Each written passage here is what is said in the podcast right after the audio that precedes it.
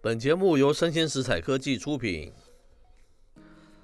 欢迎收听周末版数位趋势酱子读，我是科技大叔李学文，我是跨领域专栏作家王伟轩 Vivi。哎，我们今天带来三条新闻的一些相关的评论哈。是第一个标题哦，科技大叔把它叫做“天啊，你不会真的相信 Web 三点零就等于是终极的网络去中心化吧？”第二条新闻的标题叫做 “Facebook 拜拜”。Web 三点零时代来临，这是什么？将催生哪些新龙头呢？最后一个新闻哈，它的标题叫做“台湾能打败晶片的民族主义吗？”哇，好精彩哦！这三条新闻都非常的精彩啊！我们赶快进入第一则嘛。第一则我们挑选的是来自于这个网络媒体，叫做动区动区，它的标题叫做 “The Sandbox” 的共同创办人说，科技巨头与 Web 三点零背道而驰哦。恐威胁啊，这个元宇宙去中心化，好，这样子一个标题，是显然他是想掀开跟这个 Web 二点零的一个大战呐、啊，对不对，对？Web 三点零大战 Web 二点零这样子的意思啊，他想做这样子的开场嘛，对不对？那里面他是这样介绍的啦，他说元宇宙虚拟世界的游戏的 Sandbox 共同创办人兼 COO 叫做伯格特，他十三日接受这个港媒哦南华早报的访问的时候表示。首要的目标啊，他们是要保护元宇宙免遭 Web 二点零科技巨头的一个袭夺，哦，然后确保啊朝去中心化的一个网络发展。接着，伯格特指出啊，Web 二点零商业模式啊，包括中心化啊、资本垄断啊、印者权啊等等，它是跟 Web 三点零完全相反的嘛，哈。那若是这个 Meta 等既有 Web 二点零巨头决意投身这个元宇宙啊。他可能会威胁这个原野座未来的这个去中心化了，他是这样讲了哈。是，他说我们认为哦，这些公司哦无法打造真正有趣的东西给用户哈。啊，曾经他也是很有趣的，只是后来变得没有趣了哈。他说，比起让这个用户满意，他们更专注既有这个商业的模式，以及如何让掌握平台的股东们满意嘛。他说，这个 Web 二点零的一个巨头哈。是。那伯格特他特别澄清，这是无关竞争的哈，他明明看起来就是竞争嘛，而是因为元宇宙本身哦，及采取这个加密货币啊、区块链等等去中心化技术的打造，本质就是为了这个打破垄断而设计了。是。他是这样讲哈。他说：“我们的目标是建立开放的元宇宙，抗衡 Web 二点零元宇宙的一个竞争。”接着哦，这篇文章是说哈，伯格特的所言不无道理，因为我们看这二十年间呢，像是 Google 啊、Facebook 啊、微软等等巨头，透过资本哦压制这个竞争对手，取得市场寡占地位后，更扼杀了竞争，哦。将自己变成大到不能动的一个产业的王者，对，啊、对不对？有威胁就被他吃掉嘛，哎，对，被他竞争掉。是我们之前都有介绍过嘛，哈。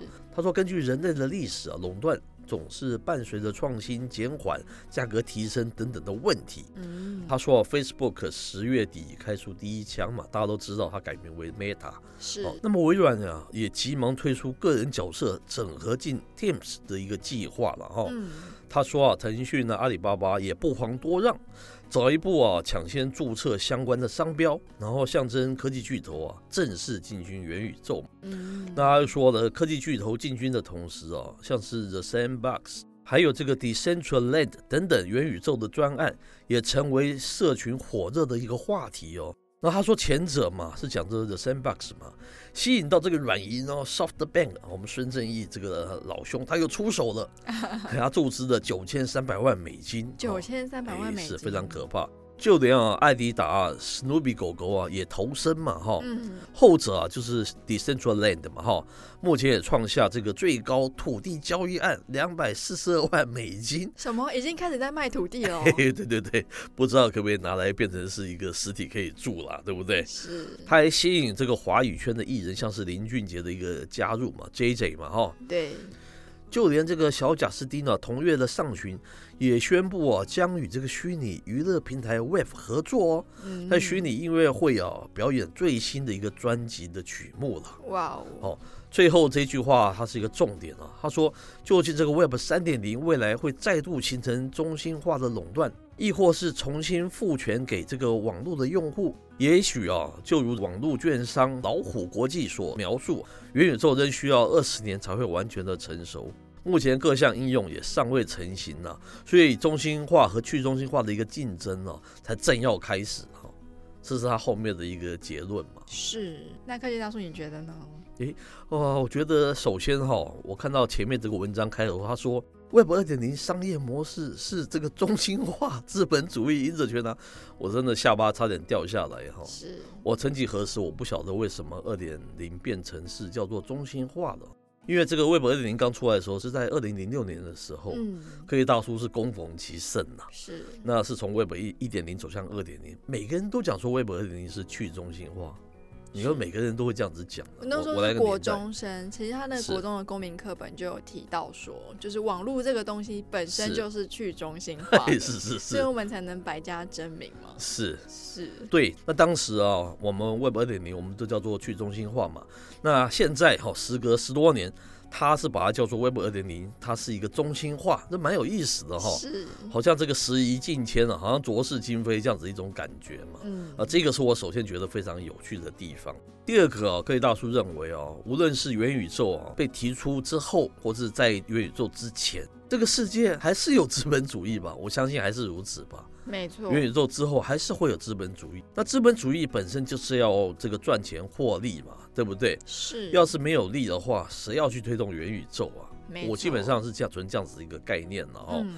我们也知道，这个 Web 三点零去中心化，并不等同于叫你自生自灭，还有自由发展嘛，对不对？没错。那如果当里面会有一些犯罪事件，那谁来处理？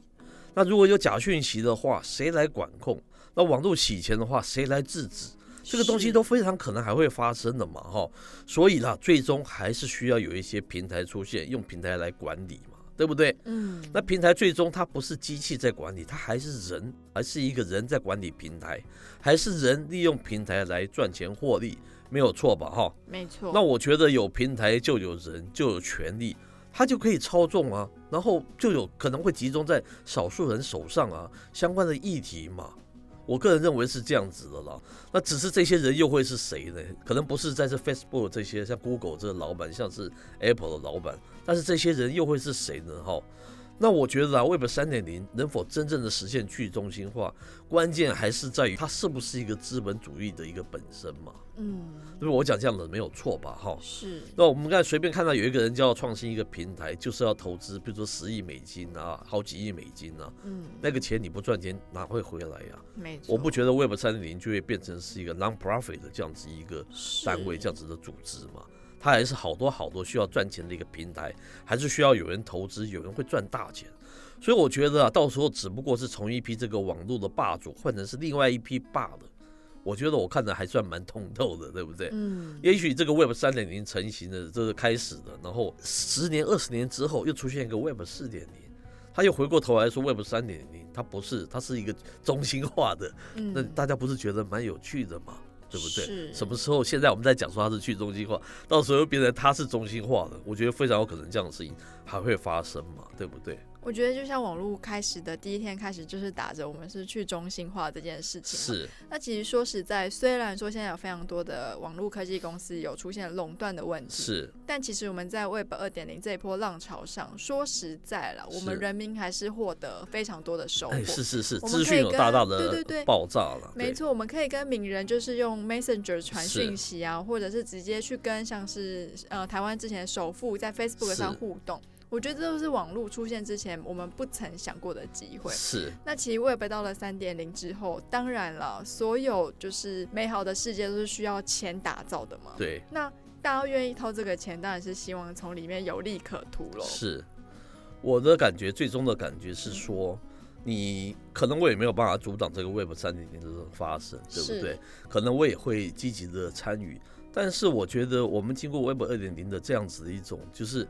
你的理想跟现实的这样子的一种落差之后，嗯，我觉得这些人应该开始要讲个比较真的话了。你不要再用我，我感觉他们只是把这个去中心化重新的这个美化定义一次而已啊。没错，你有没有这样子的感觉啊？我不认为会真的去中心化了，是，因为他们要赚钱，他们必须要有平台，他只是用感觉起来这个手段比较新鲜的，像这样区块链啊，像这种虚拟货币啊，后面难道不要人在操作吗？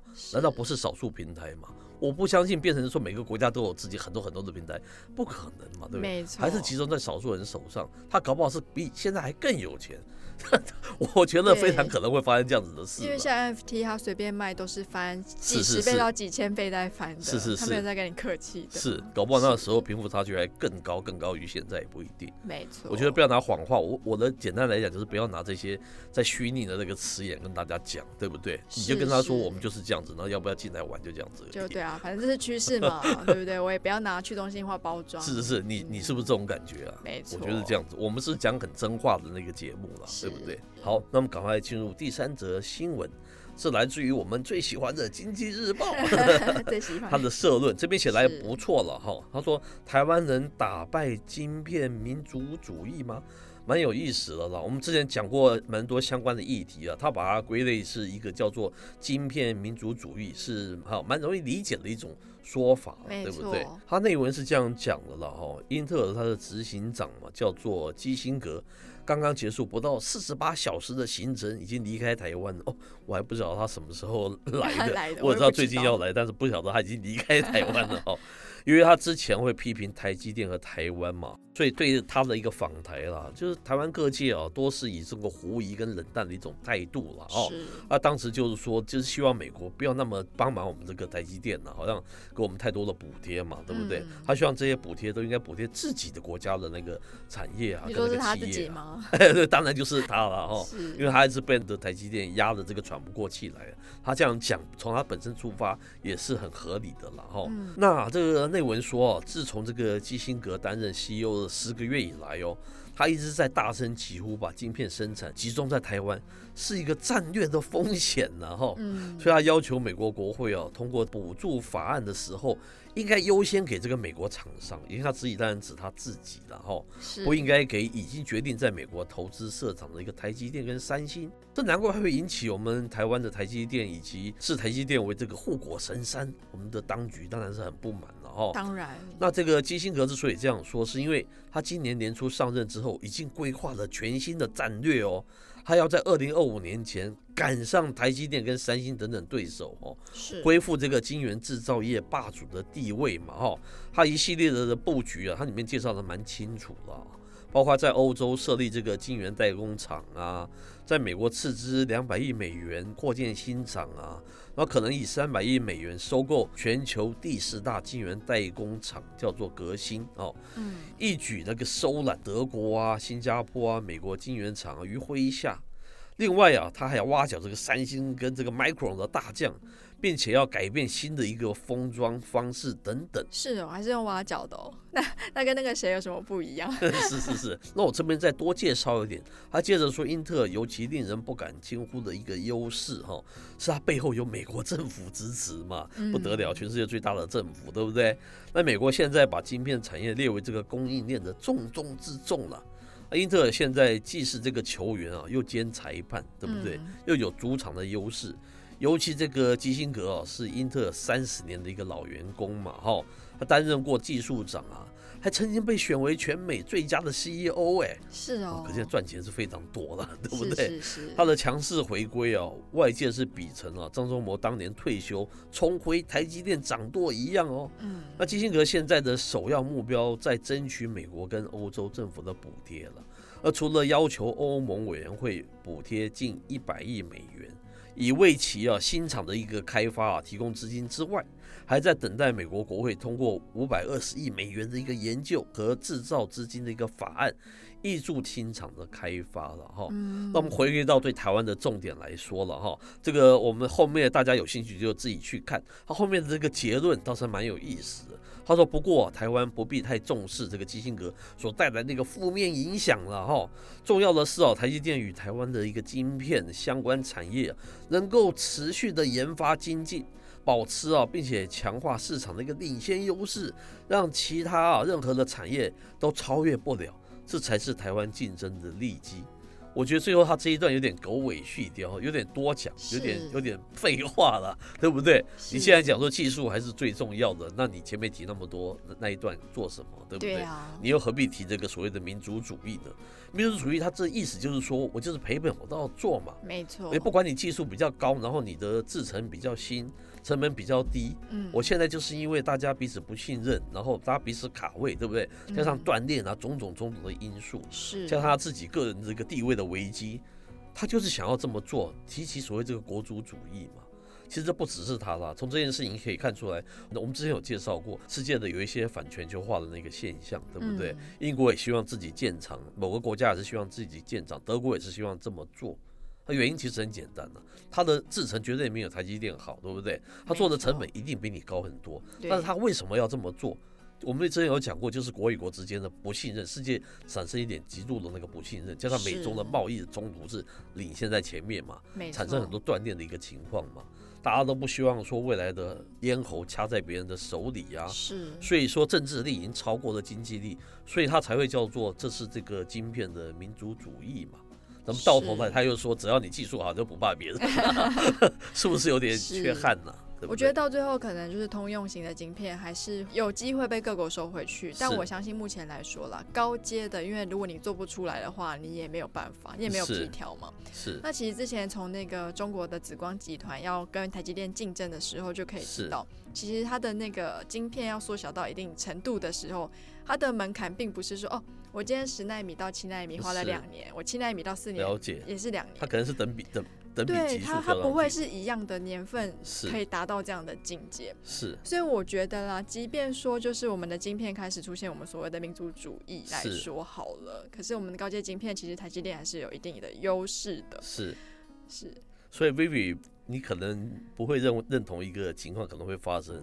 就是你刚才说的很好啊，最高的晶片它你自己没有办法做，对。可是因为国族主义变得很很宣宣扬，是。然后我们就用我们自己能够产生的那个晶片，能够做成的手机，变成自有的德国的品牌、日本品牌、什么品牌？